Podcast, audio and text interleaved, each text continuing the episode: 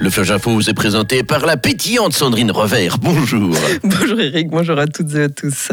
Une avalanche a causé la mort de deux personnes hier dans la région du Céblon, sur les Hauts-de-Bruzon. Les identifications formelles sont en cours, indique la police cantonale dans un communiqué. Celle-ci met en garde de grosses chutes de neige ainsi qu'un vent tempétueux ont provoqué d'importants amas neigeux. Les prochains jours vont donc être périlleux sur le front des avalanches.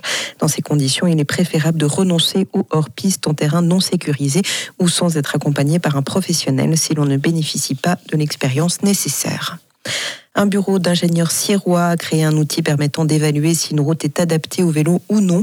Dénommé Bike Survey, ce programme développé à Sierre est entièrement automatisé informatique. En y entrant les données du tronçon routier dans le programme, une carte ressort dessinée. Si la couleur du tracé est vert, le secteur est adapté au vélo. S'il est rouge, il n'est pas aux normes nationales.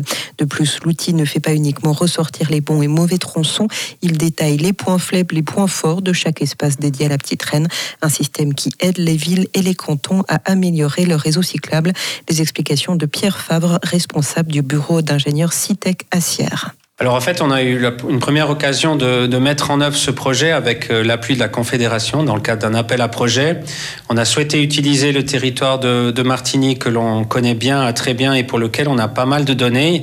Et maintenant, oui, à disposition des différentes communes ou territoires, ça peut être une agglomération, un groupe de communes ou un village pour euh, analyser la cyclabilité de son territoire. Des propos recueillis par Yves Crétin.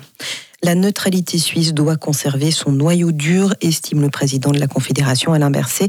C'est ce qu'elle représente, l'attachement aux droits humains et aux droits de l'homme, la protection des civils, la protection des conventions de Genève, dit-il dans un entretien diffusé par la NZZ Amazon Tag. Nous devons nous demander où nous nous situerons en tant que pays, où se situera l'Europe dans 5, 10 ou 30 ans. Tout ce que nous décidons aujourd'hui doit être mesuré à cette aune, note-t-il encore.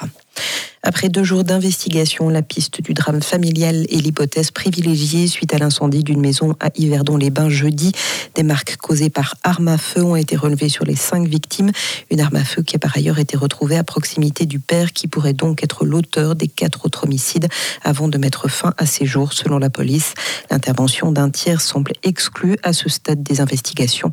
Les cinq victimes ont été formellement identifiées comme étant les membres de la même famille composée de trois fillettes de 5, 9 et 13 ans, de leur maman de 40 ans et du père âgé de 45 ans.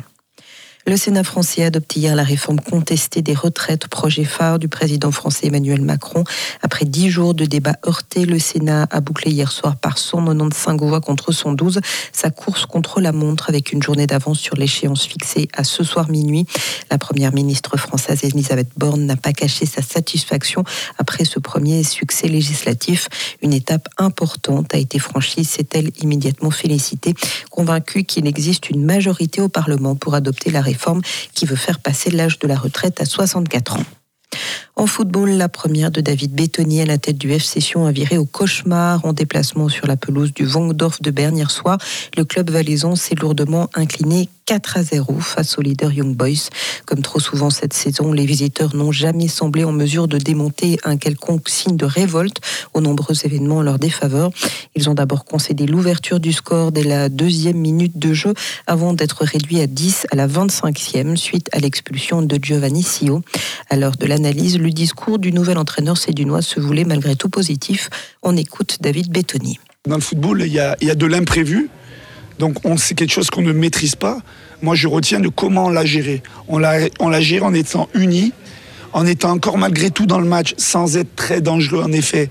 Pendant 70 minutes, on était dans le match. Après, le troisième but, forcément, il ramène euh, tout le monde sur les, les fantômes du passé. Mais c'est, humain, c'est émotionnel. Les joueurs, euh, ils font pas exprès de perdre. Donc moi, je reste euh, confiant sur la, pour la suite de la saison parce qu'il reste des matchs. Et puis surtout, il nous reste du travail à l'entraînement. Donc tant que j'y vois une marge de progression, je reste serein des propos recueillis à Berne par Christophe Moraillon en enchaînant un 13e match, un 13e match de suite sans victoire en championnat.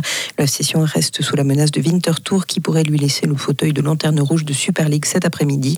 Le néo-promu disputera dès 16h30 un débit zurichois face à Getse. Getse qui sera justement le prochain adversaire des Valaisans samedi prochain à Tourbillon. Merci beaucoup Sandrine Rover. On vous retrouve à 9h pour un nouveau coup d'œil sur l'actualité.